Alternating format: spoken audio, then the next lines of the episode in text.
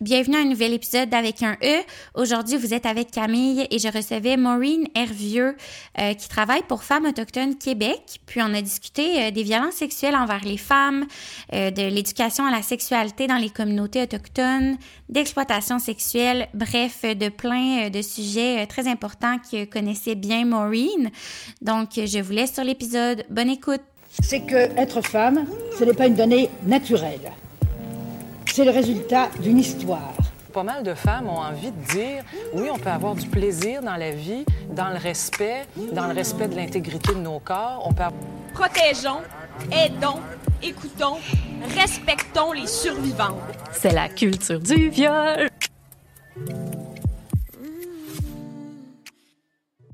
Bonjour Maureen. Oui. ça va bien? Ça va super bien, toi. Bien, merci beaucoup d'avoir fait la route euh, pour venir nous rencontrer. J'adore faire la route. Oui, ben, mm-hmm. t'en fais beaucoup avec ton travail. Justement, euh, ben, juste pour t'introduire un peu, en fait, euh, tu viens nous rencontrer en tant que travailleuse de chez Femmes Autochtones Québec. J'aimerais ça que tu nous parles un peu de c'est quoi ton rôle là-bas, c'est qui Maureen, c'est quoi ton background, parce que tu as fait un peu d'intervention. Mm-hmm. Donc, euh, à qui on a droit aujourd'hui? Euh? On a droit à une femme de un. oui. une femme Innu de la communauté de Pessamit sur la côte nord. Euh, j'ai grandi là jusqu'à mes 17 ans pour aller étudier à Québec. J'ai fait de la technique d'intervention en délinquance. Ça a changé de nom apparemment parce que j'ai refait mon CV et c'est rendu criminologie ou, le délinquance. Pendant un moment, j'ai cru que je, mon, mon, diplôme n'existait plus. ouais. j'ai une crainte. ok, mais finalement, c'est juste qu'ils ont changé de nom. Euh, j'ai gradué en 2015, puis j'ai travaillé en maison d'hébergement pour femmes autochtones dans la ville de Québec. Ça s'appelle Maison communautaire Mesnac. Ensuite, j'ai travaillé 4 ans au Centre d'amitié autochtone de Québec comme intervenante Cordo Jeunesse. Ensuite, ensuite, là, me voilà femme autochtone en tant que Cordo, euh, soutien aux initiatives en violence conjugale et sexuelle. C'est quoi Femmes autochtones du Québec en, gros comme organisation? Ça marche quoi en hiver? Ouais. euh, Principalement, c'est un organisme, un, EBNL, qui a été fondé en 1974. Donc, on fête bientôt nos 50 ans. Ouais, Ça vient vite. Et on représente les femmes des Premières Nations du Québec ainsi que les femmes qui vivent en milieu urbain. Parenthèse, euh, pourquoi milieu urbain? C'est parce que depuis les stats, mais depuis plusieurs années, c'est pas, pas nouveau que beaucoup de femmes qui vont migrer dans les villes. Puis depuis 2021, selon Statistique Canada, c'est rendu 60% des gens Premières Nations qui vivent en milieu urbain. Ah ouais? Oui, puis c'est 40... Euh, Canada? Ou au Québec? Au Canada, OK. Québec, ben ça, ça, devrait être sensiblement similaire, j'ai l'impression. Oui, ben je me demandais justement si mm. tu avais les, les stats, c'est ah, intéressant. C'est ça, ouais, sont vraiment durs à trouver, comme si c'est pas des sites internet fluidement faciles à, ouais. à chercher des informations précises. mais je pensais pas que c'était autant. Ah, mais moi non plus, j'ai fait de ça aussi, là, quand même, ouais. OK. Puis euh, j'ai vu aussi sur votre site, tu sais, mettons vous allez vous, euh, vous positionner puis euh, prendre la parole quand il y a des actions ou des mm-hmm. événements comme, mettons, ce qui est arrivé avec Joyce. Oui, oui, c'est sûr qu'on va soutenir des causes comme ça. Bien sûr qu'on a... c'est comme avoir... c'est donner une voix aux femmes aussi. C'est exactement ça, là. On pour continuer avec l'organisation, c'est une association qui, je vais juste aller lire les notes que j'ai. Donc, l'organisme va soutenir les efforts des femmes autochtones dans l'amélioration de vie par la promotion de la non-violence, de justice, d'égalité des droits et de la santé. Donc, on soutient les femmes dans leur engagement au sein de leur communauté. Donc, euh, c'est vaguement dit, mais en même temps, je pense que ça englobe très bien ce qu'on fait. Mm-hmm. Puis, vous êtes bilingue, j'imagine, la plupart? Oui, étant donné que, vu que l'établissement est à Kanawagé, euh, on est bilingue pour cette raison-là, mais la seconde raison aussi, c'est parce que, y a encore là, il n'y a pas de stats, c'est encore une hypothèse euh, non fondée, là, mais euh, selon une collègue avec qui je travaille euh, avec la C3SPNQL, tu sais quoi? Non. Non. La C3SPNQL, c'est la Commission de la santé et services sociaux des Premières Nations du Québec et du Labrador. OK. OK. C'est un peu comme un CIUS, mais pour les communautés autochtones. Donc, eux, ils travaillent vraiment à l'échelle euh, aussi de la province. OK. Euh, mais on travaille beaucoup avec eux pour plusieurs, euh, ben, plusieurs raisons. parce que, au niveau de la, euh, niveau de la services sociaux, il y a beaucoup de projets en non-violence qui se font aussi de leur côté.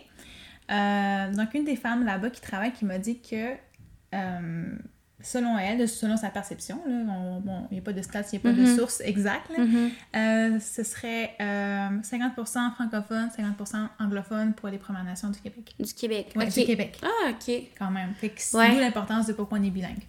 Ouais, puis ça englobe euh, en fait aussi les Inuits. Oui, exactement. Parce que, tu sais, dans le Nord, c'est quasiment juste anglophone. Oui, les cris Inuits sont majoritairement anglophones. Les Mohawks aussi sensibles, sont très mo Mohawks et aussi les Mi'kmaq. Ouais, je on dirait que je suis pas si surprise que ça. Non, moi non plus, là, mais tu sais, c'est quand même important comme de... de tu sais, même moi, de me le rappeler comme « Ah, c'est vrai! Ouais. Il y a aussi des... des anglos comme oui ben quand on vient exemple moi je viens de Nicolet ah. ben tu sais les deux communautés à côté c'est francophone et, Wilnac tu sais c'est sûr que c'est francophone mm-hmm. mais euh, c'est vrai que quand on va plus dans le nord euh, ben c'est ça c'est plus anglo mais ok fait que vous êtes un organisme vraiment pour les femmes autochtones puis même le fait que tu aies nommé que euh, il y a des maisons d'hébergement pour femmes autochtones je savais même pas ah, mais ah, ah, j'ai rien amené. Non, je pense que j'ai des, je pense que j'ai aussi des outils dans mon auto. Un des outils qui, qui date un peu, mais reste qu'il euh, y a une carte avec toutes les maisons d'hébergement autochtones dans la province. Il y en aurait 15 si je me trompe pas. OK, ben oui, ça serait intéressant de voir mm ça se situe.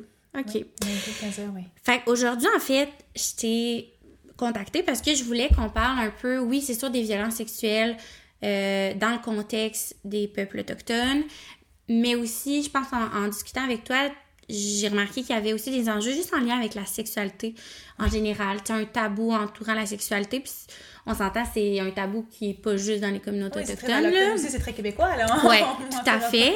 Euh, mais voilà, fait que j'ai plusieurs questions mm-hmm. euh, pour toi aujourd'hui. Déjà, j'aimerais ça savoir, puis je pense pas que n'importe qui va tomber en bas de sa chaise, là. mais ça se peut que pas tout le monde soit au courant.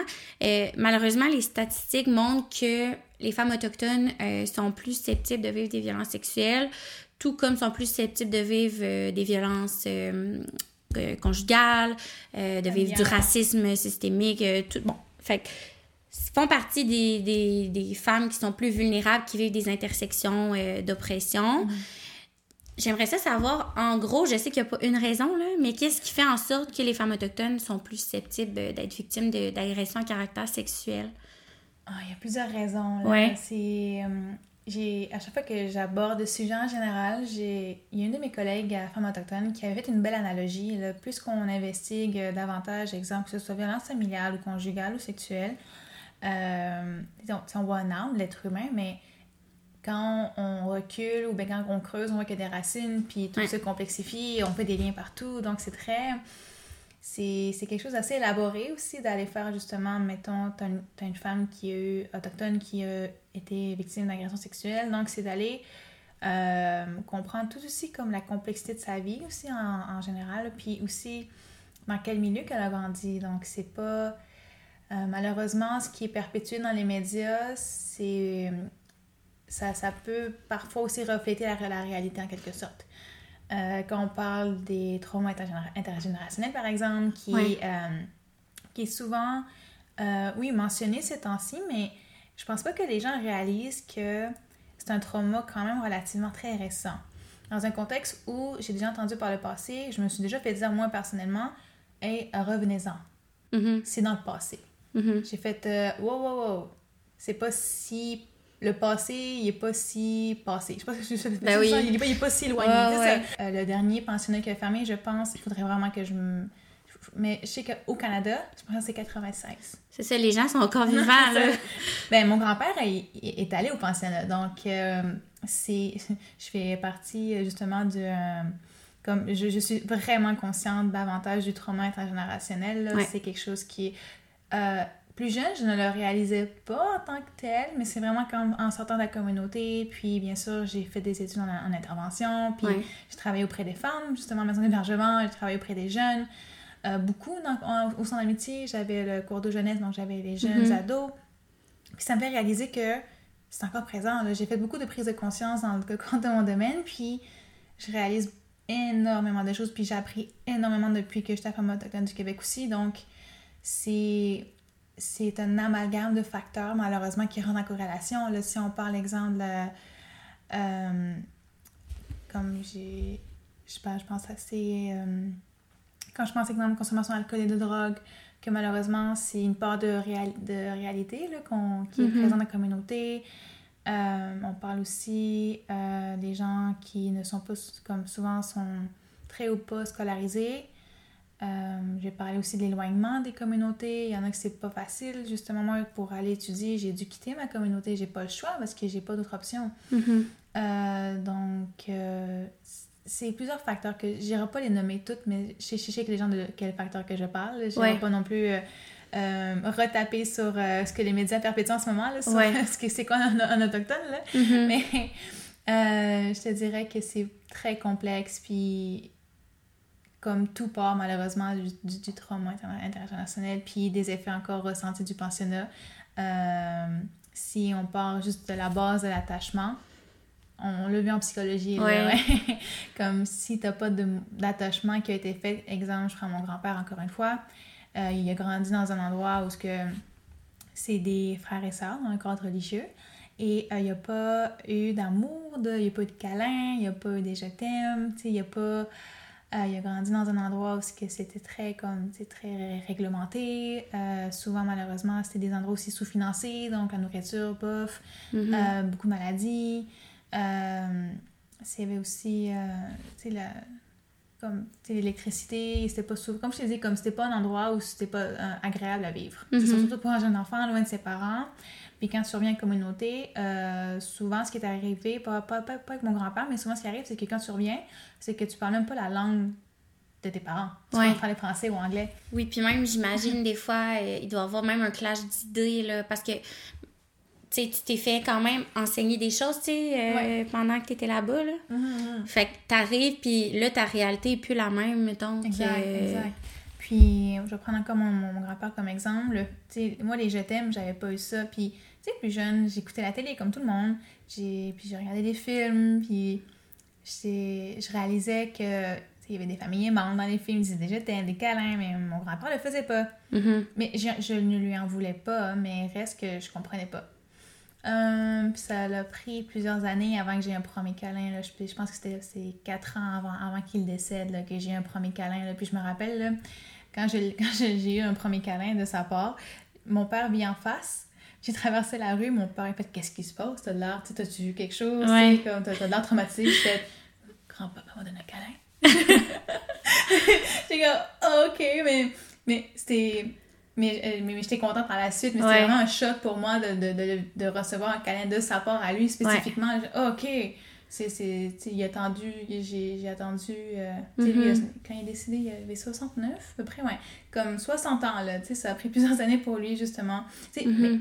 mais, mais, je savais qu'il nous aimait quand même ouais tu sais mange mange rentre pas trop tard fais attention à toi tu sais c'est des façons à lui de ouais. de, de, de, de, dire qu'il nous aimait là mm-hmm. c'était quelque chose qu'il qui, qui disait constamment mais comme indirectement là fait que vous étiez vraiment proche dans le fond de de ton grand-père. Oui. Mais comme tu dis, vous habitez en face. Est-ce que toi, c'était-tu une.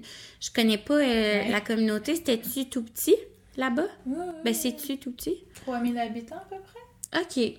Mais tu sais, tout le monde se connaît, j'imagine. Mm-hmm, mm-hmm. OK, oui, quand même. Mm-hmm. Fait que c'est un amalgame de, de, de, de raisons. Oui, puis... c'est ça. C'est comme je te dis, en lien avec la base l'attachement quand tu l'as pas. Mais il y, a des, malheureusement, il y a des familles qui ont ça l'a mené en plus à des familles dysfonctionnelles, justement, parce que ça a été un peu plus difficile au niveau de l'attachement, au niveau de euh, créer des relations saines, autant au niveau familial que mm-hmm. euh, entre partenaires intimes. Donc, c'est mieux vraiment jouer aussi beaucoup euh, dans l'estime de soi. Puis, autant qu'on vivait une, des types de violences à l'interne en communauté, il y a aussi des violences externes. Ben, c'est ça. de racisme systémique. Ouais. il y a beaucoup de gens, dont moi-même, qui ont vécu beaucoup de racisme internalisé? Exemple, exemple. Je me rappelle que mon, ma mère m'avait raconté que ma, elle voulait que j'aie le nom de mon arrière-grand-mère, qui est un nom en Innu. Euh, mon père ne voulait pas, apparemment. OK. Parce qu'il voulait pas que je que, qu'on voit que sur papier, j'étais autochtone. Donc, euh, quand ma mère m'a dit ça, puis mon père m'a toujours dit comme, pas agi, mais comme, pas agi en conséquence, mais comporte-toi bien. Mm-hmm. Tu sais, fait, euh, mais pas, tu sais, fonds-toi dans la masse, comme. Fait que j'ai même, tu sais, il y a des gens qui m'ont dit Comment ça, t'as pas d'accent quand tu parles français? J'ai travaillé fort. Il fallait que je fonde dans la masse. Et euh, c'est ce que j'entends dans les médias. Exemple, ce que j'entends, c'est ah, ils sont tous alcooliques, euh, consommation de drogue, payent pas de taxes, euh, ils sont fainéants, ils sont toujours en retard. Bon, c'est des choses que j'ai intégrées. Puis que je. Puis pareil au niveau euh, tu sais, des femmes, au niveau des agressions sexuelles, tu sais. Euh, on se sent souillé, on a honte, Mhm. mais sensiblement, je pense que c'est la même chose au niveau du racisme internalisé, c'est que justement, il n'y a pas une honte, mais on se sent pas comme. Moi, je me suis jamais sentie au sein de la société, acceptée au sein de la société. Pas acceptée, mais j'avais de la misère à me conceptualiser dans Mhm. un cadre sociétal. Voilà. Ouais. Puis c'est quelque chose justement qui a comme changé avec le temps. Oui. Tu sais, par rapport à juste ta, ta provision de la culture quand t'as 10 ans, de quand t'en as 25, 30, c'est Hmm. différent, là, j'imagine. différent. Mais ce que je trouvais beau avec les, les plus jeunes, je travaillais, je travaillais avec les, les jeunes ados, c'est que je les, trouvais fiers. Ils étaient fiers et comme le... Puis tu sais, par rapport aussi à leur, sexi- à leur sexualité, on pourra pas en, en revenir, Ouais. mais euh, moi, plus jeune, là, c'était un peu aussi tabou, les homosexuels, les lesbiennes, c'est, Mm. on n'en parlait pas beaucoup. Mais là, les jeunes, ils se présentent, salut, moi, c'est Sarah, j'ai 14 ans, je suis bisexuelle. Je suis comme, oh, wow! Sais, oh, moi, je viens de telle communauté. Super! Mm. Ouais. c'est, c'est comme ça que tu te présentes, j'aime ça, alors que Ouais. moi, c'est plus caché. Puis même que, tu sais, le 2S, là, dans LGBTQ+, ça vient beaucoup de la, de la culture autochtone, là. Oui, c'est euh, deux S et deux esprits. spirit- ouais, two spirit en français, anglais. Deux esprits, two spirit en anglais. Ou on dit aussi bi-spiritualité. Ouais. C'est un concept qui est de plus en plus connu. Mhm. Euh, moi, par exemple, je pourrais pas trop m'avancer là-dessus, mais reste qu'on a un cordeau aussi qui, qui, qui s'occupe que de ce dossier-là. Euh, parce que malheureusement, il y a aussi beaucoup de violence envers ces, ces, cette là là, très marginalisée. Là. Euh, reste que moi, je. C'est quoi ce que je... Ah oui, bébé spirituel. C'est oui, c'est. autant que ça peut être un genre, une, une identité, c'est deux. C'est avoir un esprit homme et un esprit femme dans Mhm. un seul corps. C'est ce que je peux comprendre. Mais tu sais, je trouve... Je je suis sûre qu'il y a plein de gens qui savent même pas que ça vient euh, de la culture autochtone. Hmm. Puis, tu sais, maintenant, c'est... Ben, dans la nouvelle appellation, là, de LGBTQ, Oui. euh, euh, ça fait partie, là, le 2S, là. Oui, mais j'ai entendu dire quelque part, il faudrait que vérifier encore là nos sources, mais j'ai entendu dire que c'est seulement les Autochtones qui peuvent dire que je suis bisexuelle. Oui, ben Ouais. c'est ça, ouais. Mais euh, ouais, c'est ça. C'est des gros débats, là. Mais c'est juste que ça me fait penser que c'est ça, de plus en plus, je trouve ça... Il y a comme pas de la crédibilité, mais c'est comme il y a place à... Je le vois aussi, c'est ça, comme tu dis, chez les jeunes, que de plus en plus, ils, ils se réapproprient ça, là. Oui. Puis je parle, je, je parle souvent de mon meilleur ami parce que je suis vraiment... euh, je l'aime d'amour. Puis lui, c'est un Inuit, justement, qui a grandi à Nicolette, tu sais, dans- Ah, Puis je sais que ça ne dérange pas que je parle- j'en parle, là. Il est au courant. Oui, c'est ça. il, il y a consentement. Il y a consentement. Puis lui, ben, pour garder, dans le fond, comme son statut, il, il devait aller terminer son secondaire euh, dans le Nord. Ah. Fait qu'il est retourné dans le Nord, puis il est jamais revenu. Parce que finalement, ça a juste complètement reconnecté avec qui il était. Puis euh, je, je trouve ça tellement le fun. Puis, tu sais, même toi, ton processus par rapport à ce que tu dis, certaines pensées que tu avais intégrées, que la société occidentale comme mettait dans les médias, puis tout ça, ben, selon aussi, tu sais, où t'es rendu dans ta vie, puis à un moment donné, t'as pu sûrement déconstruire tout ça, là. Mais tu sais, selon la, matu- la maturité que t'as, ben, j'imagine qu'à un certain point, c'est comme t'es submergé d'infos, puis de... Ça doit être mélangeant, tout ça, de comme... Je suis cette personne-là, j'ai cette culture-là, mais pourquoi je vois autant de... Pourquoi c'est autant comme dégradant dans les dans les médias puis dans les Mais commentaires même que les partout, gens... ouais, où, où est-ce que je vais encore aujourd'hui, très présent, là, je reçois encore des commentaires par rapport à mes origines. Euh, c'est sûr qu'à Montréal, je parais très mexicaine, mais ça, je suis consciente de, de mon allure. Mais, euh, sais, euh, juste récemment, je suis allée dans une boutique, j'ai parlé à un monsieur, puis il me demande euh, de d'où, est-ce que je viens, quelles sont mes origines? Je suis ok, ben c'est bien, mais je voulais dire, je suis, autochtone, puis il était vraiment étonné. Puis le commentaire que j'ai eu par rapport à ça, c'est qu'il me dit, ah, t'as de l'air bien, t'es pas dans la rue. Je fais, oui, je travaille comme la plupart des gens, je travaille quand même. Ça, ça- on dirait que c'est un commentaire Qui se veut bienveillant, mais, mais comme un compliment, comme on oui, dit. là. on dirait qu'un com- exactement, on dirait un compliment caché. Ouais. je suis Ah, ouais, ok, merci. J'imagine merci, mais c'est pas merci. Non, c'est ça. je suis un peu fruant dedans. C'est ça. Comme, ok. Ouais. Euh, c'est ça, fait que c'est-. Non, mais c'est ça, c'est des microagressions, je pense qu'ils appellent maintenant. Ouais. Je sais pas ça, ouais. Ouais. Mais c'est Ouais. ça, ça, mais c'est c'est l'année passée. oui. Ben, c'est, ben oui, j'en C'est- doute pas, là. C'est beaucoup de gens qui en vivent encore aujourd'hui. là. Ouais. Puis même à Montréal, on, on peut penser que c'est un peu plus ouvert. Là, puis euh, Mhm. inversement, non, malheureusement, c'est justement l'image que, qui est répandue en ce moment, encore aujourd'hui, très présente, très forte, je dirais, des Autochtones. Souvent, c'est ça. C'est Mhm. c'est- c'est ce qu'on entend depuis 10 ans, 15 ans. D'autant plus avec la crise d'Oka en- dans, dans les années 90, là, 91, je crois. C'est ça, ça a perduré l'image euh, des Québécois comme... Ouais. Puis j'ai l'impression, sur- surtout selon certaines générations, il doit y avoir des croyances différentes, tu sais, selon les selon ce que eux ont vécu, mettons, comme événement. Là. Les jeunes de mon âge, là, je suis sûre qu'il y en a plein qui ne connaissent pas la crise d'Oka, mettons. là. Ça dépend de quel âge. Ben, j'ai 25, ok. puis honnêtement, euh, c'était passé assez rapidement, le secondaire. Là. Mais dans les d'histoire, il n'y a rien. hein. Non, non, mais c'est ça. Il n'y a pas grand-chose C'est ça. C'est Algonquin, Iroquoien, Inuit, chasseur Ouais. Et voilà, on passe à, à- Ouais. à l'autre chapitre. si je l'avais pas vu à l'université, mettons, puis tu regardes pas les médias, ben, t'as aucune connaissance de ça. Là. Mhm. Mais c'est ça, comme, c'est- pas non plus. Euh, c'est les gens qui ne savent pas c'est quoi, c'est pas par mauvaise intention, c'est Mhm. juste qu'ils ne le savent juste pas. Puis euh, souvent, j'incite les gens à faire leur propre recherche. Là. Euh, Des fois, c'est sûr que c'est. Ça peut être. euh, comment je peux dire, un gros pas à faire parce qu'il y a tellement de choses à, Ouais, par où je commence. Exactement. Souvent, c'est ce, que, c'est, c'est- c'est ce que je me fais dire parce que je donne aussi des formations aux organismes allochtones, donc à VAC, à CALAX aussi, IVAC. Donc, euh, tu sais, souvent ils me disent, je sais pas par où commencer, il y a trop de choses. Je dis, effectivement, vous avez raison. Mais, Ouais. euh, Mais si tu commences pas. euh, exactement, tu sais, il y, a- il y a- Ouais. il y a beaucoup de choses à, Ouais. à investiguer. Là. Puis, tu sais, souvent, je donne des formations, mettons, de une journée, une demi-journée, puis je leur dis, on pourra pas passer au travers. Là. Il y a des cours à Ben l'université qui se donnent Ben pour oui. ça, tu sais. C'est un gros défi. Ouais. Mais même, c'est rendu obligatoire. euh, J'allais à l'université à Ottawa, là, puis euh, c'est rendu dans un des cours de base, le cours de PEP autochtone. C'est intéressant, mais je sais pas s'ils le font au Québec, par exemple. Ouais, c'est ça. On va le donner à Ottawa pour ça, là, mais. Mais on dit souvent les, les provinces anglo, anglophones sont plus pas avancées, mais Mais surtout Ottawa, tu sais, c'est la capitale. Ils ont intérêt à comme montrer une bonne foi, puis. c'est quand je suis allée en Alberta il y a quelques années, en 2018, je crois. euh, il y avait un, un des, une des nations là-bas autochtones qui travaillait sur un, un livre d'histoire qui allait eux-mêmes distribuer dans les écoles partout. Avec une vision. Oui, à, eux, ouais, c'est Ouais. ça. C'est eux qui faisaient leur propre. Au Québec, on verra pas ça, là, en tout cas. Pas encore, mais j'aimerais ça. Honnêtement, c'est drôle que tu parles de ça parce que tantôt, je parlais de ça avec une collègue, Mm-hmm. puis on se disait juste déjà, mettons un même conflit, exemple le conflit israélo-palestinien. Oui, oui. Ben, moi, je l'ai vu dans mon bac, mettons, à Ottawa, d'une certaine vision. J'ai fait une session en France, puis on l'a vu dans un de mes cours, mais d'une vision complètement différente.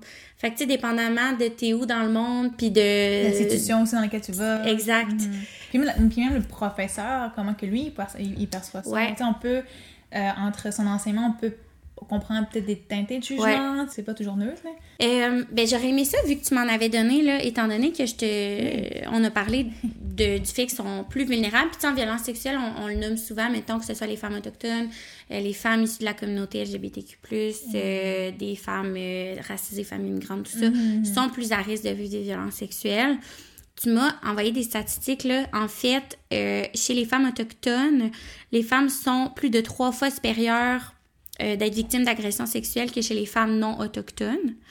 Puis même, j'ai vu dans le fond sur une autre statistique là, que j'ai vue de Statistique Canada 2021, là, fait que c'est très récent. Ça disait que c'était 6 femmes autochtones sur 10. Ouais, je l'ai moi. ben, c'est ça qui nommait avoir vécu. C'est plus qu'une sur deux. Là. Non, c'est ça, c'est- c'est c'est plus que la moitié. Tu là, on a parlé des raisons. J'aimerais ça savoir, mettons, qu'est-ce qui fait que. Parce qu'il y a un contexte familial où il va y avoir, euh, exemple, de l'inceste ou euh, des agressions sexuelles plus au sein de la famille. Qu'est-ce qui fait, selon toi, que les femmes autochtones seraient plus, euh, plus vulnérables à vivre des agressions à caractère sexuel, mettons, dans un milieu urbain, que ça soit euh, justement par rapport à l'exploitation sexuelle, euh, ou qu'est-ce qui fait, exemple, que les Blancs vont s'en prendre aux femmes autochtones? Ben, je pense qu'on sait la réponse rapide, là. Mais tu sais, si je reprends cet exemple parce qu'il était arrivé à Val d'Or ou à des exemples comme ça, euh, qu'est-ce qui fait que leur position est, est plus vulnérable, mettons, aux femmes blanches de la, de la même ville, tu sais? Ouais, je comprends. Mais euh, j'aimerais revenir rapidement sur l'inceste que tu as mentionné, du Ouais. pourquoi. Peut-être que les gens ne le, savent pas pourquoi il y a beaucoup d'inceste malheureusement dans les communautés. Euh, encore une fois, si on remonte dans les pensionnats, euh, il y a eu beaucoup de sévisme justement à caractère sexuel qui a été Mm. euh, perpétré au sein des jeunes qui allaient, qui fréquentaient ces, ces institutions-là. Puis souvent, euh, il y a des, es au courant, là, comme au niveau, encore une fois, statistique, les agresseurs à caractère sexuel ont souvent été agressés par le passé eux-mêmes. Donc, et voilà, fait que ça fait écho justement aussi en pensionnat, puis euh, justement, c'est tout ce qu'ils ont appris. Mm-hmm. Donc, ils vont malheureusement le perpétuer au sein de la famille, des trucs comme ça. C'est Mm-hmm. c'est- je pense que c'est. hum, Il y a des gens qui voient ça comme une épidémie, là, parce Ouais. que justement, il y a beaucoup de gens euh, qui ont. Puis même, même, même après les pensionnats, il y a eu des- ce qu'on appelait au Québec des écoles de jour. C'est quoi? Plus ou moins. Ouais. C'est, euh, encore une fois, c'est des institutions encore religieux, Ouais. mais encore, c'est- techniquement, c'est l'école. OK. Mais c'est les, les, les frères et les sœurs ouais. qui euh, enseignaient. Comme les pensionnats, en fait, mais ils pouvaient retourner à la Exactement, maison c'est ça que je dis. Et je dis, je dis exactement ça, comme, parce que mes parents sont allés. Mais est-ce qu'ils retournaient en communauté après? Non, il y avait, une, il y avait l'école dans la maison. Dans la maison, excuse, dans la communauté. Ah, Et OK. qui retournait vraiment comme il allait à l'école.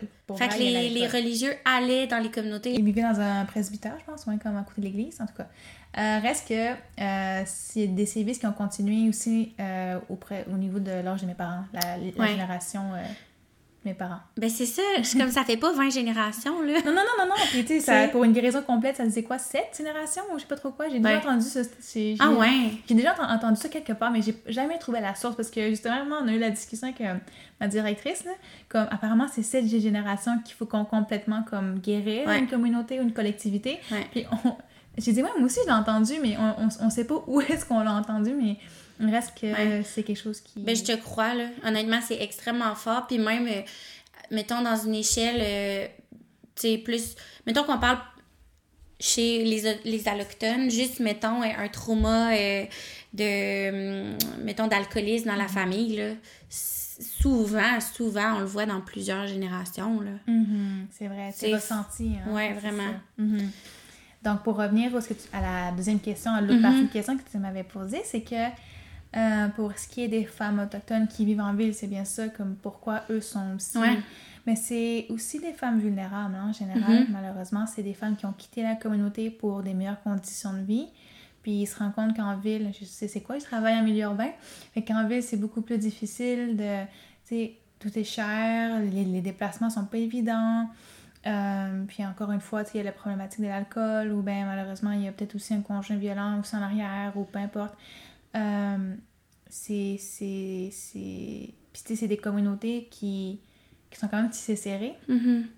Euh, il y a des, quand même des délogements pour autochtones qui sont présents dans certaines villes. Donc, euh, entre guillemets, j'aime pas dire ça, dire ça, mais c'est ce que j'entends de la population, là, qui disent qu'il y a comme des ghettos qui se forment là, dans, les, Mm. dans les milieux urbains, là, euh, justement dû à ces logements subventionnés pour autochtones. OK. Ouais. Mais ça a-tu de quoi de positif aussi? Oui, oui, mais Tu sais, oui, ça ben fait-tu oui, que les gens, fait- justement, peuvent- très communauté. Là. Ouais, c'est comme, mettons, le quartier chinois, là, dans ma tête. Mhm, ben oui, mais tu sais, je pense que c'est humain aussi d'aller comme. Ouais. euh, on gravite au- auprès des gens Ouais. qui nous ressemblent, c'est juste humain en soi, puis je peux comprendre. Mais euh, pour en venir aux femmes, euh, justement, euh, autochtones aussi, euh, en lien avec l'ex- l'exploitation sexuelle, c'est que ce sont des femmes très fétichisées. Fétichi- la fétichisation des femmes autochtones en général. Euh, quand on parle de Pocahontas, euh, Mm. c'est- souvent une histoire qui est mentionnée parce que elle a été en quelque sorte victime d'une forme d'exploitation. Elle a été achetée, elle a déménagé en Europe, puis c'est pas, Ouais. pas, une belle histoire en bout de ligne, là, en vrai, Ouais. quand, quand- quand on commence à investiguer euh, là-dessus. Puis, en termes d'exploitation sexuelle, c'est quand même même 50% des femmes qui sont autochtones. C'est des femmes qui sont... Mettons au Québec? Je pense que c'est au Québec, je pense au Canada. OK. Vraiment Puis est-ce que ça commence jeune? Plus jeune chez les femmes autochtones. Ça peut commencer jusqu'à 12 ans en moyenne. Le Ok. recrutement, là. Ouais. Mhm. Puis, y a-tu des lieux. Parce que je sais qu'il y a des organismes, mettons, là, pour euh, les femmes euh, euh, victimes. Là, quand on parle d'exploitation sexuelle, juste pour que ce soit Oui. clair, on parle de femmes, en fait, qui sont exploitées pour, leur, pour des services sexuels. Euh, fait juste pour. On rentrera pas dans le travail du sexe et tout ça, là, Ah, mais ah. ça, on, nous, on- mettons, on parle d'exploitation Mhm. sexuelle, donc. euh, où les femmes, il n'y a pas de consentement nécessairement éclairé ou quoi que ce soit, ou c'est fait. très douteux. Oui, de- ou pour ben, des fait- raisons d'achat de drogue, mettons. Oui, là, oui, ou, oui, euh, je pense que justement le pimp parental comme quote unquote, là, euh, c'est- quoi en français les. euh, pas, pas, des parenthèses, des, des guillemets, Ouais. entre Ouais. guillemets, son pimp. Euh, Mhm. à, à ses yeux, c'est son conjoint. Ouais, ouais, ouais. C'est ça. Fait que ça, ça, sais, les femmes qui, souvent, euh, quand ils sont dans un contexte d'exploitation sexuelle, ils ne se rendent même pas compte que c'est l'exploitation sexuelle. C'est vraiment sortant qu'elles réalisent que ça l'était Mhm. et que leur conjoint n'était pas vraiment un bon conjoint en quelque sorte. Ouais.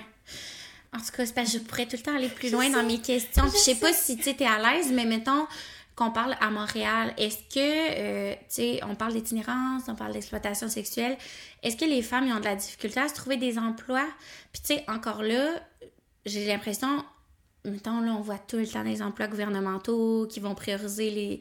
Mais ça veut pas dire que les gens autochtones ont le goût d'aller travailler là, tu sais. C'est pas parce que t'es engagé sur le coup que tes conditions respectent euh, qu'une fois là-bas, tu te sens à ta place puis que les conditions sont adaptées à ton mode de vie puis à... Sais, dans le sens qu'on... Il y en a qui pourraient dire, ben, il y en a de la job pour eux, puis tu sais, euh, les personnes autochtones sont tout le temps engagées parce que, tu sais, souvent, on peut cocher, là, euh, quand on postule. Mais même à l'école aussi, à l'université, il y a des... Dans certains programmes, il y a des places pour autochtones, là, Ouais. comme en travail social puis en médecine. Oui, oui, oui. Ouais. Euh, Ben, même dans la police. Oui, dans la police aussi. Mais à Ouais. l'école, ils ont le programme autochtone. Là. Ouais. Ouais. Je connais, mes- je connais, je connais. Mais euh, c'est, c'est pas évident quand même. Il y a, la population autochtone, je pense qu'au Canada, c'est 8 On peut- C'est ça qui est fou, puis... Ouais. Ouais. Puis malheureusement, on est aussi surreprésenté partout, là, autant au niveau judiciaire, là, au niveau des péni- pénitenciers, Ouais. prisons. Euh, on est aussi au niveau de la protection de la jeunesse. Les stats sont très hautes. Je pense que c'est 50% aussi. Là. C'est pas, euh, c'est pas des statistiques très agréables à entendre dans le quotidien, mais c'est, elles sont là, puis elles prouvent justement dans, la- dans quelle position on est actuellement. Euh, mais comme je te dis, comme je te l'ai dit tantôt avant qu'on débute, il y a quand même de belles initiatives. Il y a, des, euh, on voit qu'il y a un beau mouvement actuel qui porte porteur d'espoir, justement, en ce moment, en termes des, populations autochtones. Il y a tellement de belles choses qui se font en ce moment. Mais pour ce qui est des emplois en ce moment actuels, c'est pas évident euh, de, de, de, de, faire le saut parce qu'il y a la barrière de la langue, de un. Et de deux, c'est aussi, comme je te l'ai mentionné, des fois, c'était difficile de me sentir à ma place, de un. Imagine juste en sortant de la communauté, Mhm. c'est- déjà un choc, puis c'est de, de s'adapter à la ville. Ouais. Euh, c'est aussi Ben de oui. s'adapter à un milieu de travail qui, qui vient un peu faire un clash dans nos valeurs. Euh, sais, la société est très performante, il faut aller vite. euh, Mhm. Alors qu'au contraire, en communauté, c'est tellement... Même en région, dans les petites villes, là, on, Ouais. tu sais, on peut... c'est- pas la même chose. Ouais. Il y a comme cette notion-là de... On prend le temps, puis il n'y a pas de trafic. Il y a comme... euh, moi, c'est encore un choc que je vis. J'ai quand même déménagé à Montréal récemment, puis c'est encore l'adaptation. Ben oui, je, je comprends, là. Euh, je sais pas comment je fais personnellement pour être à Montréal encore à ce jour. Ouais. Mais reste que c'est un choc. euh, tu sais, il y a beaucoup. Il faut. Je sais. Comment je pourrais dire ça? Il en faut, oui. Mais à un moment donné, on est quand même juste 8% de la population. là. Ouais, c'est ça.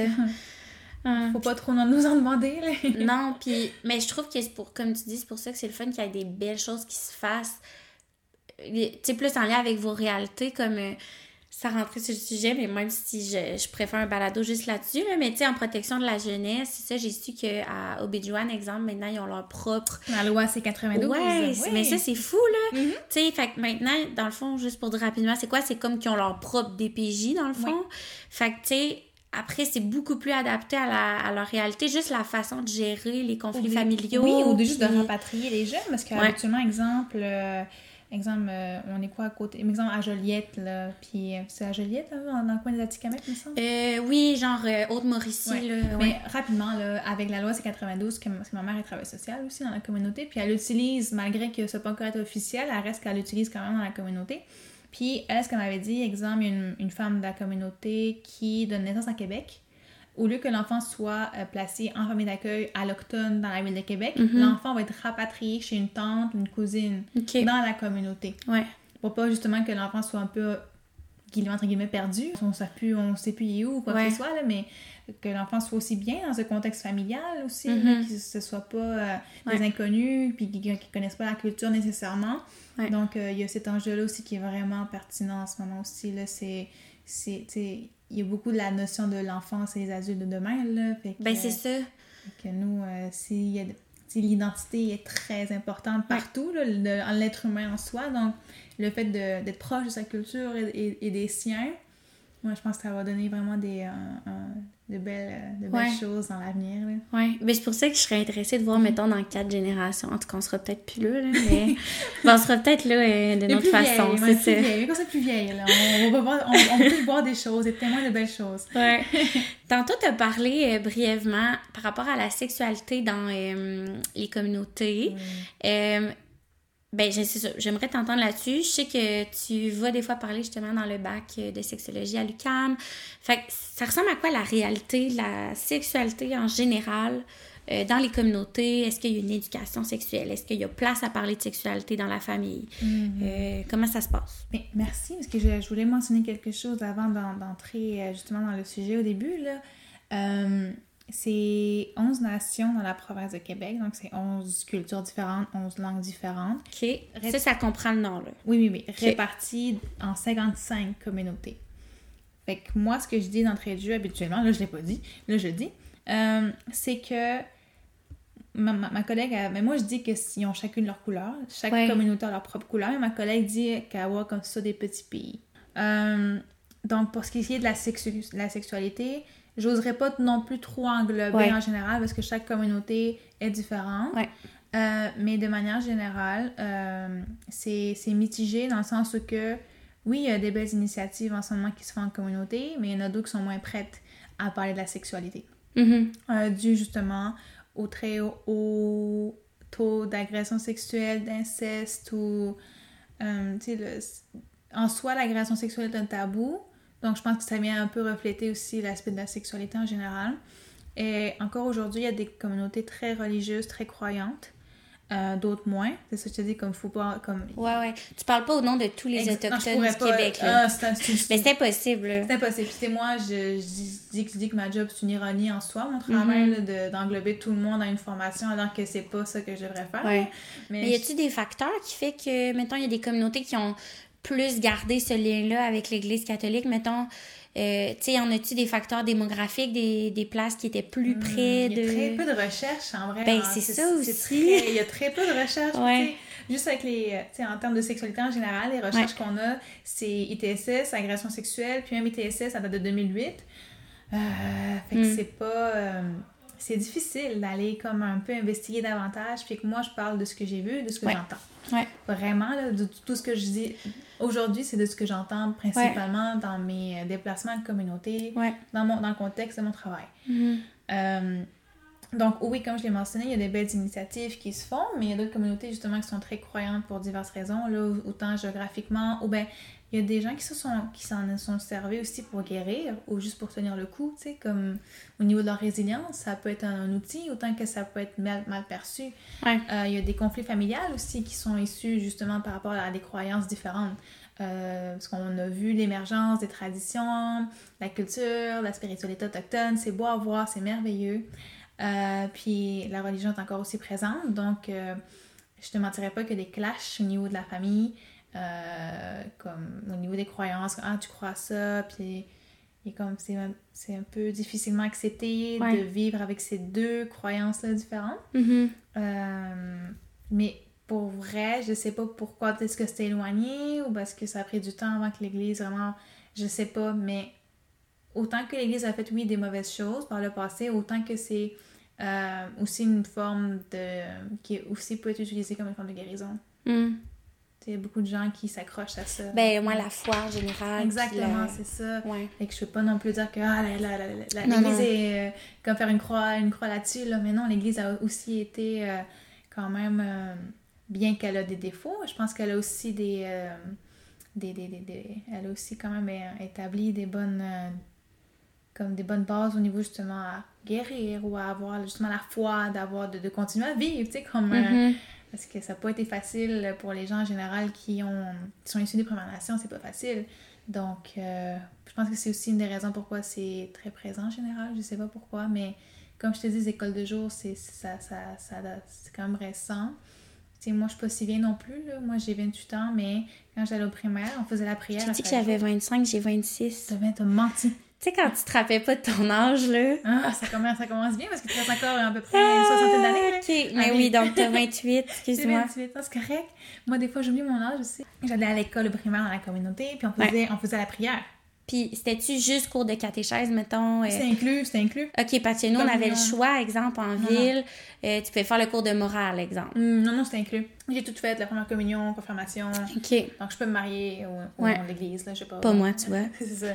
moi, c'était inclus dans l'école. OK. Mais quelques années après que je sois partie, mettons, secondaire ou cégep, ça a été révoqué, puis c'est maintenant externe. OK. Ouais. Puis même encore là, il y a encore la question du baptême, là, avec mes, mes cousines qui ont des bébés. Ouais. Là, ça, ça crée des, euh, des, des, petites flamèches euh, Ouais. qui veulent qu'on se fait baptiser ou pas. Ouais. Que c'est ça. Ah, c'est intéressant. Puis, je suis sûre qu'il y en a beaucoup de gens là, qui sont pas au courant que l'Église a encore une place, mettons, importante dans certaines euh, communautés. Là. Euh, je saute un peu du coq à l'âne, mais je voulais savoir... euh, ben, non.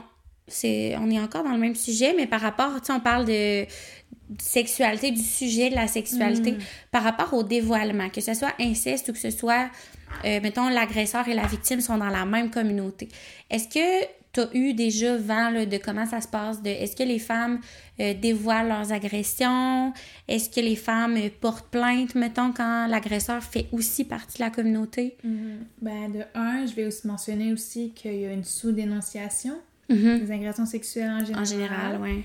Euh, si on prend l'exemple de l'inceste, euh, les- à- la victime va se faire fortement recommander souvent de ne pas parler, de Mhm. ne pas porter plainte, parce que l'oncle ou le cousin, ça, ça va briser l'unité familiale. Ouais. Euh, ce que les gens veulent à tout prix éviter. Mhm. D'autant plus qu'au niveau de la proximité aussi, si c'est, mettons, hors, con- hors contexte de l'inceste, euh, si on prend un autre cas, euh, que ce soit un ami ou peu importe, là, euh, il y aura l'aspect de la, co- de la, la proximité. Exemple, c'est avalé au, au poste de police. Le- ça- il y a des chances que le policier soit un cousin, un ami ou de l'auteur de l'agression. Mhm. Ou c'est avalé aux services sociaux. Sensiblement, exemple, sa tante travaille aux services sociaux. Elle ne voudra pas partager, pas partager ça avec sa tante, par exemple. C'est quelque chose comme justement qu'on entend souvent, c'est la honte, c'est gênant, tu peux pas en parler. Mhm. Parce que ce que les gens vont te croire, c'est bien qu'on qu'on essaie de démystifier tout ça encore aujourd'hui, là on fait des efforts, mais euh, reste que cette proximité-là peut autant être positive que négative en vrai. Mais souvent, Ouais. ce que j'entends, c'est les effets négatifs. Ben, surtout là-dedans, mettons. Ouais. Tu sais. Puis, justement, là, je sais pas si. Ben, probablement, là, tu travailles là-dedans. Tu as sûrement entendu parler des projets de tribunaux spécialisés euh, et tout ça. Est-ce qu'il y a des choses, selon toi, qui pourraient être adaptées exprès pour les réalités des femmes? Ben, des femmes et des. Ben oui, j'ai le goût de dire plus des femmes. On va y aller. On va se centrer sur les femmes. Pour les femmes autochtones, exemple, qui passeraient par des procédures judiciaires, qui décideraient de porter plainte, puis qu'il y aurait un procès, là. Euh, Est-ce que. On sait s'il y aurait des choses ou est-ce que toi tu penses à des choses qui pourraient être adaptées? Mais, mais je sais que pour les communautés du Grand Nord, euh, avec les. euh, avec les. euh, comment on appelle ça? J'ai oublié- En plus, je l'ai dit hier. Mais il y a des euh, tribunaux qui se déplacent justement dans le coin du, du Grand Nord. Puis. où justement, il y a- inversement, il n'y a pas de tribunal existant dans une communauté X. Ouais. Ils doivent justement se déplacer par avion. Donc, ce qui est un peu déplorable, c'est que souvent la victime et l'auteur de l'agression vont être dans le même avion. Avec le procureur, mettons. Ok, ils se déplacent, mais pas dans le village. Non, non, non. il Mettons, faut- ils vont à la qu'ils- Goudjouac où ils vont. il faut qu'ils quittent dans l'avion, puis ça va être tout le monde dans le même avion. Ah, mais c'est le tribunal qui se déplace ou c'est le. Mais, il y a, mais justement, il y en a qui se déplacent, c'est des tribunaux qui se déplacent, Ouais. mais d'autres non. Ah, Fait qu'il ok. faut qu'ils quittent dans l'avion. Ok. Et comme là, je te dis souvent, la, la victime va être en, en même, en même avion qu'avec l'auteur. Ou j'imagine que des fois, c'est ça, ils vont plus dans les grosses villes, mettons. Ouais, oui, parce que justement, c'est des gros dossiers. c'est ça. Ils ont besoin de mobiliser Oh my god, dans le même petit avion. Oui, oui, c'est des petits avions. Merci de préciser, c'est pas un Boeing. là, Non, c'est ça. c'est des petits Mais avions. tu me dirais même un avion euh, qui va dans, au Mexique de savoir que t'es dans, dans le même avion que ton agré. Tu sais, puis il n'y a aucune. Ouais. Ben, je sais pas s'il y a de la- des agents de sécurité, oui, oui, mais, mais. est-ce que c'est pas agréable? Non, là? Ben, c'est ça. t'as pas envie d'être dans le même endroit que ton agresseur, Ouais. point. Mhm. D'où aussi, ce qui est le fun, que tu peux témoigner, témoigner à distance ou devant un écran, là, ça c'est Ouais, le fun. Mais, reste que dans un, quand t'as pas le choix de te déplacer, c'est ça. C'est, c'est, c'est- tu sais, il faut plus de fonds là, en général. là, les, tu sais, même les postes de police, il y a eu récemment un article qui est sorti là, euh, au niveau des postes de police autochtones sous-financés. Là. Ok. Fait que euh, ça s'en va en Cour suprême, je crois. Ok. Ouais, ouais, ouais, c'est un gros dossier. Là. Euh, Ouais, alors qu'on n'arrête pas de voir qui donne de l'argent aux, aux polices. Ouais, j'avais lu l'article, ben, mon père policier, mais j'avais lu l'article qui disait qu'il y avait des, des corps policiers qui avaient des gilets pare-balles euh, périmés, euh, qui avaient okay, patrouillaient tout seuls en communauté. Il n'y a, a, pas de. Il y a pas, ils ont comme un Puis, personnel. Par curiosité, tu sais, ça doit être genre les postes que c'est pas des policiers blancs, là, j'imagine. De? Tu sais, ça doit être les postes de police où c'est plus des autochtones. Ouais, souvent c'est dans le sens. Mais il y a des policiers allochtones qui vont faire leur temps, entre guillemets. C'est un c'est une pensée qui est connue, là. Il y a des, euh, des, des gens pour entrer à... C'est un, un, courant qui est entendu. Et que j'ai entendu, il y a des gens qui veulent pour entrer dans la SQ, par exemple, ou aller faire, entre guillemets, du temps mm-hmm. dans une communauté parce que c'est bon dans un CV. Mm-hmm. Mais qui repartent après. Mm-hmm. C'est ça.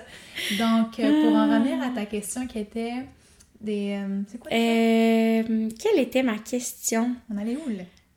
Oui, ben par rapport au, ah euh, procédures judiciaires. Ouais. Actuellement, je, te, je vais être super transparente. On essaye, il essaye de cocher euh, les, les, les recommandations, là, mais on attend encore du, du mouvement de leur part. OK. Euh, Puis on est quand même impliqués quand même. OK. Euh, femme autochtone. Ah, OK, cool. Puis, euh, sais-tu si, mettons, en communauté, il y a. Ben, ouais, peut-être pas direct. Ouais. En tout cas, bref, en communauté ou pour les femmes autochtones en général, est-ce qu'il existe soit des organismes de justice réparatrice ou de ou des centres d'amitié qui font des euh, que ce soit pas de la médiation mais d'autres types de justice pour certains crimes dont par exemple euh, les violences sexuelles. Tu sais, est-ce que Dû qu'il y a une sous-dénonciation, comment font les victimes? ouais, est-ce qu'il y a un autre passage, mettons? Est-ce qu'il y a d'autres options possibles? Effectivement, oui, ça existe. Euh, mais encore là, je te mentirais, je te mentirais, j'aurais de la misère à te dire où exactement, mais j'ai, euh, je sais qu'il y a certaines communautés qui ont justement leur propre euh, forme de justice réparatrice, là. mais pas spécifiquement, mettons, agression sexuelle. C'est, je pense que la violence conjugale et l'agression sexuelle sont comme intimement liées, comme ils vont, ils vont les mettre ensemble mais ce sera pas nommé. Ça va être euh, spécifiquement pour ces problématiques-là. OK. Euh, mais souvent, oui, peut-être que non. Si c'est encore là, c'est 55 communautés, là, je peux pas parler au nom de 55. Non, je comprends. Mais oui, effectivement, il y, a des, il y a des alternatives qui sont de plus en plus offertes. Justement, entre autres, euh, ce sont des initiatives qui sont de plus en plus répandues, c'est connu. je sais qu'il y a des, des centres d'amitié qui travaillent fort là-dessus aussi. Je sais pas lesquels spécifiquement mais euh, c'est plusieurs sortes d'initiatives. Même les maisons d'hébergement aussi en même temps. les maisons d'hébergement autochtones vont aussi travailler fort pour euh, trouver des alternatives parce que justement les femmes ne veulent pas nécessairement dénoncer que ce soit en violence conjugale ou sexuelle. Euh, dû aussi à l'image très forte de la victime parfaite mm-hmm. et aussi de, la, de, de, de, la crédibilité là, par rapport aux autochtones en général. c'est c'est encore très malheureusement, euh, c'est un frein. Mm-hmm. Puis aussi de, de, de, de, se faire comprendre, comme je te l'ai dit, il y a des gens que français, c'est pas la langue première ou anglais, et d'aller dans ces genres de services-là, ça va être un peu plus compliqué. Puis il y a beaucoup de femmes qui vont malheureusement aussi frapper un mur, parce mm-hmm. que mais même les allochtones aussi, en général, c'est un long processus. Mm-hmm. C'est de rouvrir la plaie à chaque fois quand tu vas au tribunal. C'est long, ça peut prendre plusieurs années. C'est de revoir ton agresseur. Fait il y a des femmes qui vont être correctes, puis ça va leur permettre de guérir, tant mieux, mais il y en a d'autres que ça ne marche juste pas. Non, c'est ça. C'est éprouvant émotionnellement d'aller plaider, euh, d'aller justement témoigner à la cour. C'est éprouvant émotionnellement, surtout quand justement tu as été victime d'agression sexuelle. Puis c'est pas. Puis justement, il y a. Je me, je me fais souvent poser la question pourquoi ils se dénoncent Qu'est-ce qu'on peut faire? Je, suis comme J'aimerais ça vous aider, mais c'est mm-hmm. encore. Justement, il y a encore très peu de, de recherches, très peu de statistiques. Tu sais, encore une fois, ce que j'amène ici, c'est des choses que j'entends, que c'est. Je me je dis pas que je me base sur rien, mais reste que je j'essaie de me baser sur ce que je ce qui, ce qui est reflété devant moi aujourd'hui. Ben moi j'ai les données mettons euh, pour toute les, la population québécoise. Puis en fait, c'est environ 5% des agressions sexuelles qui sont rapportées à la police. Fait que, si après on, on la, la, réalité des femmes autochtones, ben on peut se dire que c'est encore plus que ça. Mm-hmm. Ben encore moins que ça finalement. Puis, ouais. Puis reste que aussi le, tout ce qui est le système judiciaire, c'est une structure très rigide. Oui. Alors que nous, on est beaucoup plus dans la malléabilité des choses. euh, reste comme. Euh, je vais faire un exemple concret. Là. euh, puis qui est aussi très répandu ailleurs, c'est que moi, mettons, j'avais des jeunes, j'avais les 12-17 majoritairement, et euh, j'avais beaucoup de jeunes adolescents, eux, ou masculins, et je ne faisais jamais d'intervention au bureau. Jamais. Mm. J'avais un bureau, mais j'allais jamais à mon bureau. J'allais prendre une marche. Je les sortais de l'école. On allait prendre un café, euh, prendre une marche, un tour d'auto. Puis je faisais mes, mes, interventions dans ce contexte-là plus informel. Mm-hmm. Ça fonctionne. C'est moins stressant, c'est moins anxiogène. Puis le fait que je sois aussi moi-même autochtone, ça, ça crée des liens. Puis tu sais, j'ai puis j'utilise quand même beaucoup le rire et les blagues aussi à travers tout ça parce que ça aide beaucoup au niveau de la résilience. C'est prouvé, il y a même un livre là-dessus. Mm-hmm. Euh, puis c'est ça, comme. C'est. C'est important que le système judiciaire existe, mais je pense qu'au niveau de la structure, s'il y a comme, encore une fois, un clash de valeurs, c'est très colonialiste, c'est très... Ben juste, la première étape qui est d'aller voir des patrouilleurs, ben, c'est les patrouilleurs qui prennent la plainte. Mais tu sais, malheureusement, euh, sans partir de débat, euh, on s'entend que dans les dernières années, il y a eu beaucoup de racisme, de discrimination qui a été montré des policiers envers les peuples autochtones. Oui, mais le profilage racial, on, on, va le nommer, profilage racial, effectivement. Et d'autant plus que.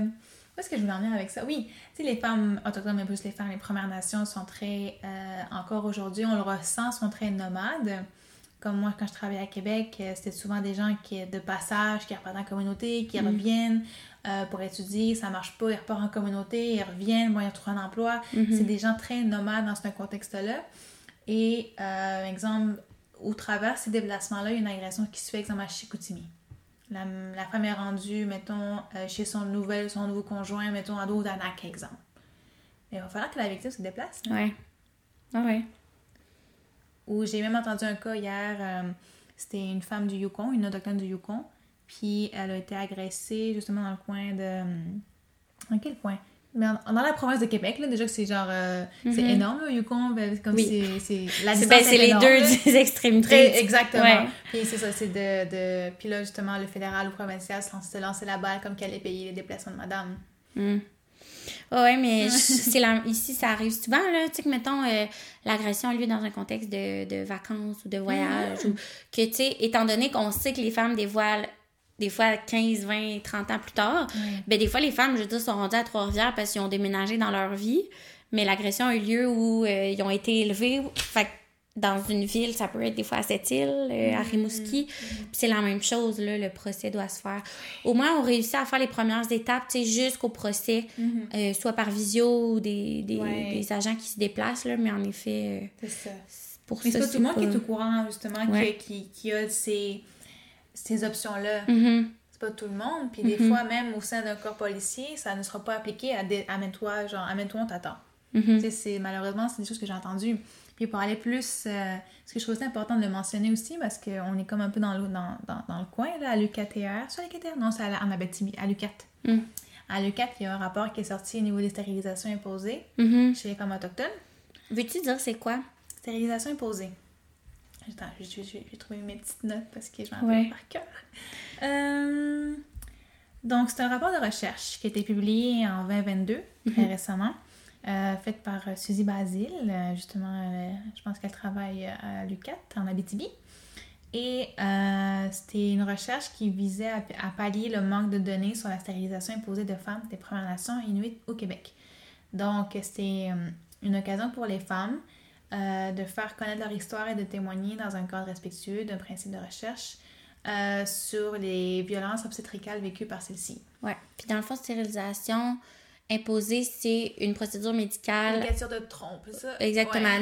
Donc, en fait, juste parce que des fois, on le sait pas. Non, c'est sais aussi, mettons, c'est un homme qui écoute. Ou... Concrètement, qu'est-ce que c'est? C'est ça, ben, c'est qu'elle peut pas avoir d'enfant après, finalement. Fait que c'est comme si tu décides, ben, cette femme-là. C'est de l'eugénisme. C'est ça. C'est une forme d'eugénisme. C'est que le docteur ou la, la personne en charge, euh, souvent lors d'un contexte accouchement dans ce rapport-ci, ou dans un contexte euh, qu'elle n'est pas en mesure de, de prendre un consentement euh, c'est comme elle est consciente pour prendre un, consentement d'elle-même, euh, il va avoir des. Euh, une procédure va être faite, il va, elle va, avoir fortement une recommandation d'avoir comme méthode de contraception une ligature de trompe. Parce que, parenthèse, elle a trop d'enfants qui sont dans le corps de la DPJ. De toute façon, elle ne sera pas en mesure d'élever ses enfants. Comme exemple qu'on entend souvent. ou euh, justement elle est alcoolique, pourquoi elle ne sera, sera, pas en mesure d'avoir un enfant, comme un autre exemple qu'on entend aussi. Là. Mhm. Euh, puis le dernier qui a été recensé dans le rapport, c'est 2019. Mhm. On peut pas dire que c'est en arrière. Là. Puis Non. en ce moment, ils travaillent sur une phase 2, peut-être une phase 3. Parce que quand le premier rapport, quand le premier rapport a été fait, euh, ça a été fait durant COVID. Puis les femmes voulaient témoigner devant une personne, pas un écran. Mhm. Euh, puis à la sortie de, à la sortie de ce rapport, les- il y a des femmes qui ont, ré- qui ont réalisé « Oh, j'ai vécu une stérilisation imposée. Euh, donc, euh, et voilà. Mm. Puis tu sais, ah, c'est parce que je suis sûre que, tu sais, des fois, le monde, on entend dire Ah, cette personne-là devrait pas avoir d'enfants, tu sais, parce que justement, là, beaucoup d'enfants, des Mais on, PJ, on entend ça. dans un contexte de santé mentale aussi. C'est ça, mais on s'entend que là, c'est deux choses de dire, ben, mettons, cette dame-là, peut-être aurait besoin de suivi psychologique parce que euh, ça a des effets sur ses enfants. Que de dire là, attends, là, on est au Canada, là, Mais tu, un tu droit, vas pas, là. ben C'est ça, ça, tu tu pas. vas pas aller euh, changer le corps pas. de la femme, là. Tu peux pas, t'as pas le droit Ouais. de savoir, comme t'as t'as pas le droit de décider si oui ou non elle a le droit d'avoir un enfant. Ouais. Mais c'est pour ça que le fait qu'on voit les chiffres par rapport aux femmes autochtones, Mhm. ben encore là, ça montre à quel point les violences obstétricales, mais aussi les violences médicales, comme on a Exactement. vu avec euh, Joyce et Shaquan, Oui, mais oui. que le système de sang. Puis c'est pour ça, quand on parle de violence systémique, racisme systémique, On a, parlé, on a parlé de la police. Ça pourrait pas être plus clair, là. On a parlé de la santé. Donné, Exactement, c'est ça. on Puis- invite Monsieur Legault à écouter euh, ce balado. Ce cher Monsieur Legault, mais pourquoi tu me- pourquoi j'ai amené ces deux sujets-là de Joyce avec, avec aussi les stérilisations imposées, c'est aussi, je voulais en venir avec la trousse médico-légale. Hum, Pourquoi aussi les femmes ont... ont- Mhm. pourquoi, tu sais, parce que c'est fortement lié aussi à la dénonciation, selon moi, là, je trouve ça important de le mentionner. Ouais. Mais tu sais, tu sais que c'est déjà un trauma en soi d'aller par la trousse, là, c'est pas agréable. Et euh, de deux, c'est qu'il y a une crainte au niveau justement de au niveau de le service de santé, peu importe dans quel Mhm. euh, contexte que c'est offert. Là. Ouais. Puis il y a des communautés qu'il faut qu'ils fassent deux, trois heures de route pour aller faire la trousse. Ouais. Il faut vraiment qu'ils soient motivés. Là. Il faut Ben, c'est ait un véhicule. Puis tu as cinq jours pour la faire. Là. Il faut vraiment que tu sois motivé, que tu sois dans, dans un, un bon état pour conduire as un véhicule. Puis déjà, ils demandent, tu sais, de pas te laver, mettons. C'est une chose de dire, je m'en vais à l'hôpital à Trois-Rivières, à 5 minutes de chez moi, j'attends dans la salle d'attente, je me suis pas encore lavée. Mais là, s'il faut que je fasse 3 heures de route, attendre à l'hôpital dans une région éloignée ou que à cette île, tu sais. Puis, puis justement que tu n'es pas à l'aise avec le système de Ah, santé parce que tu as, des craintes avec, mettons, ce que je viens de mentionner. Ouais. C'est ça. Ouais. Fait que c'est un, un enjeu là, aussi Mhm. en soi là, par rapport à ça. Puis mettons, moi je suis au communautaire. Fait qu'au communautaire, on est bien intentionné. Qu'est-ce qu'on. Ben, que ce soit au communautaire ou n'importe qui là, qui écoute, qui est intervenant ou. euh, Tu sais, y aurait-tu des choses qui peuvent être mises en place? euh, tu sais, parce que premièrement, il existe des endroits euh, comme justement les centres d'amitié. Comme tu as dit, je trouve que ça, c'est vraiment pertinent de le rementionner, mais qu'il y a des maisons euh, d'hébergement pour femmes autochtones au Québec. Là. C'est sûr qu'il n'y en a peut-être pas partout, mais Non. que ça se trouve en, en ligne, qu'il y en a plusieurs. Mais je, veux- je veux aussi mentionner qu'il y a des gens qui vont être plus à l'aise d'aller euh, dans des organismes autochtones parce qu'elle ne sera pas connue. Elle je va- comprends. Elle, va- pouvoir garder ça comme un secret. Donc, Ouais. d'où l'importance de pourquoi je viens ici aussi. Là, c'est Ouais. Euh, de parler que. Puis, puis tu sais, je, l'ai aussi entendu dire comme Ah, pourquoi je, veux- pourquoi je suis cette formation-là? J'en j'en verrai pas. Mensonge. On l'a mentionné. C'est 60% qui vivent Les allochtones qui disaient ça? J'ai déjà entendu ça, oui. OK. Parce qu'ils habitent quelque part où il y a moins d'Autochtones, pas, c'est ça, mettons. j'en vois pas, genre ça sert à rien Mais que je c'est suis parce que- mais c'est un mensonge, on- il y en a partout. ben, c'est ça. Puis j'ai goût de te dire, nous, nous c'est ça notre problème. Là. Puis c'est pour ça ma question, la prochaine Oui. question et la dernière question, c'était qu'est-ce qu'on peut faire en tant qu'organisation? Oui. Parce que nous, il y en a beaucoup là, à Trois-Rivières, on est proche de, de certaines communautés. Fait qu'il y en a plein autour de nous qu'on croise à l'épicerie qui l'ont vécu. Pourquoi après on n'en a pas dans nos services? Ouais, mais tu sais, je sais qu'on on parlait du Calax de Val-d'Or un peu plus tôt, là, Ouais. mais euh, eux, je sais qu'ils euh, excuse, ils vont. euh, Excuse-moi, eux ils se déplacent, ben, eux sont proches de Lac-Simon qui Oui.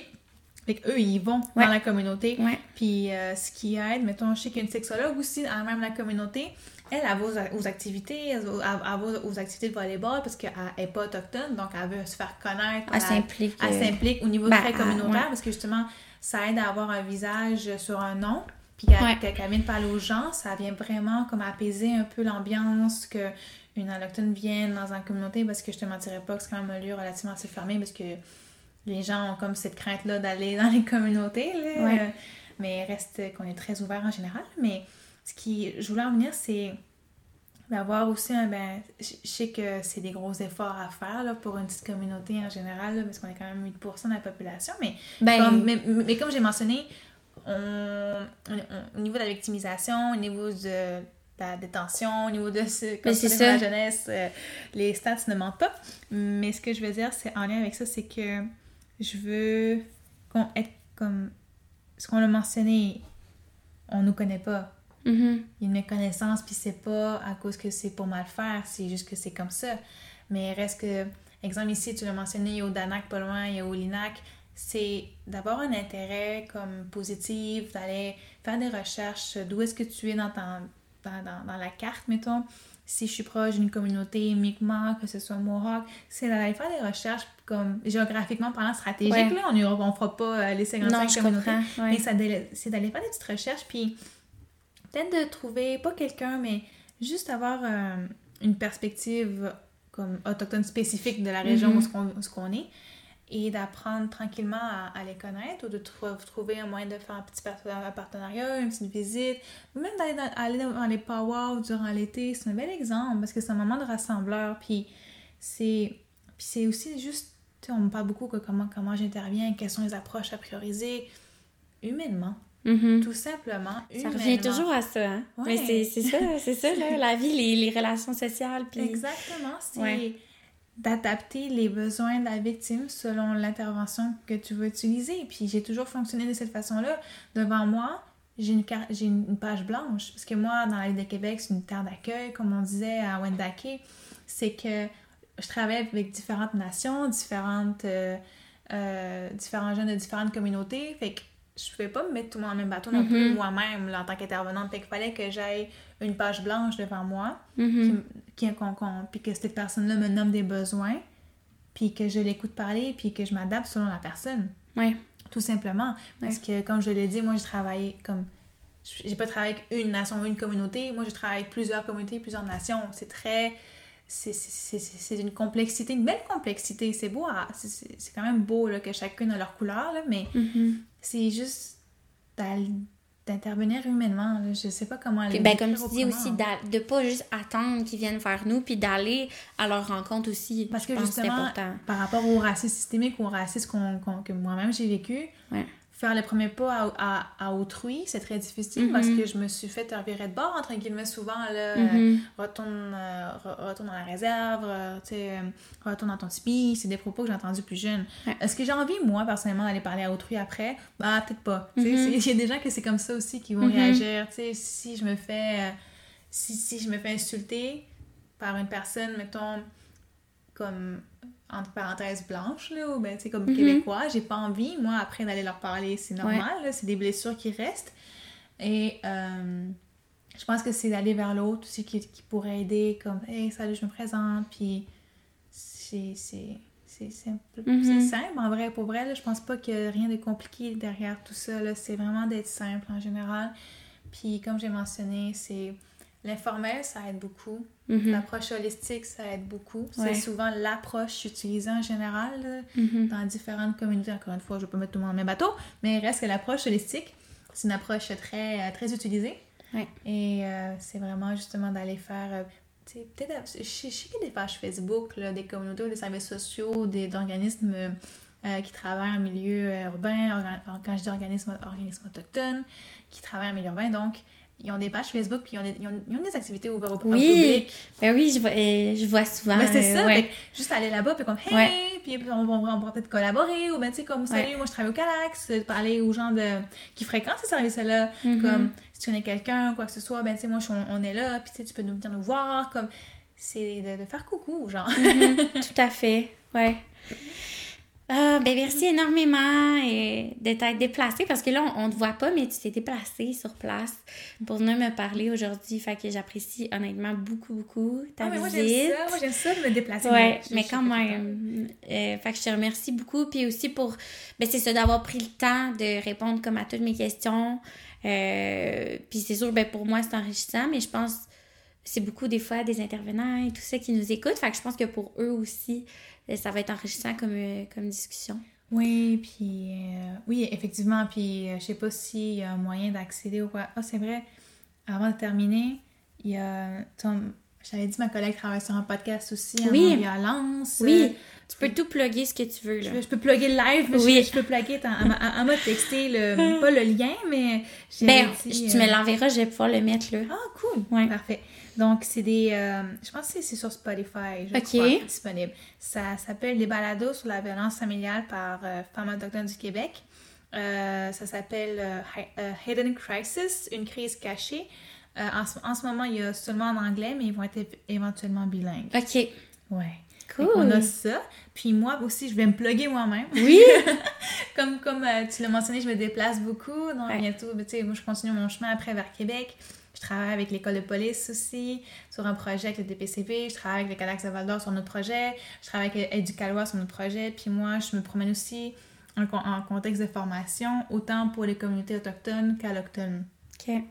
Fait que, euh, comme j'ai mentionné, j'ai j'ai formé IVAC, euh, Calax, euh, Ouais. puis j'ai formé euh, Cavac, Cavac, aussi. ouais. Puis comme, comme tu l'as mentionné, j'ai aussi donné une, une petite, euh, un petit séminaire au bac en sexo, le J de l'UQAM. Donc, c'est vraiment comme Pour moi, c'est c'est- un, travail qui me passionne. Donc, euh, j'imagine que tu peux pouvoir mettre mes, mes Ben oui, tes coordonnées. Ouais, Ouais. tout à fait. Ah, c'est sûr que là, je suis un peu pleine jusqu'en décembre. Ouais, mais après les fêtes, j'aimerais être correcte. OK, parfait. Ben merci encore, Maureen. Ça fait plaisir. Merci beaucoup.